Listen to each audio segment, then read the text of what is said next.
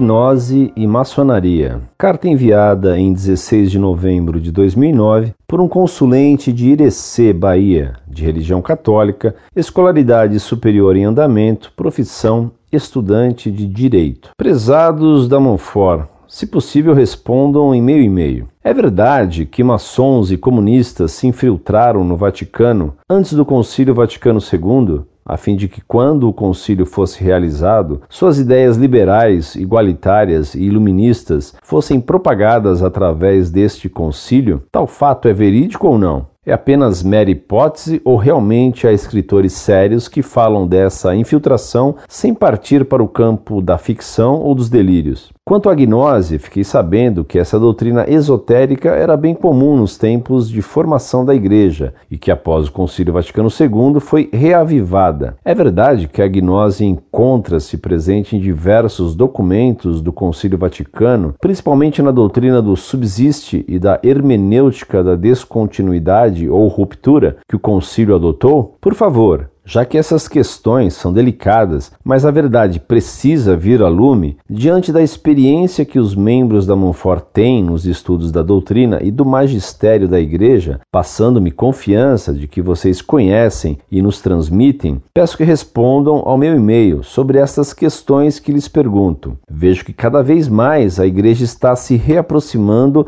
das duas colunas que jamais ela deveria ter se afastado, quais sejam a da hóstia santa e de Nossa Senhora, penhores da nossa sagrada fé. Sem mais, desde já, minhas saudações.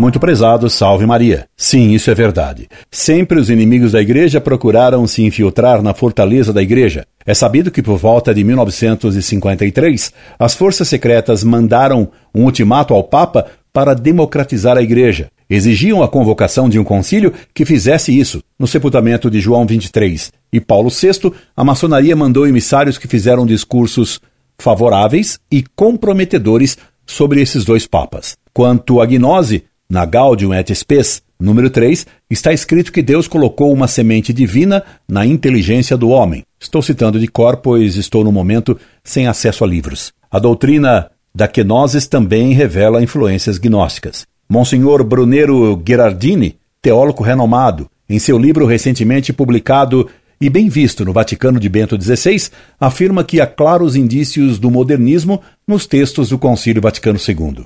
E o modernismo é patentemente gnóstico, e pelos frutos se conhece a árvore. Incorde Jesus Semper, Orlando Fedeli.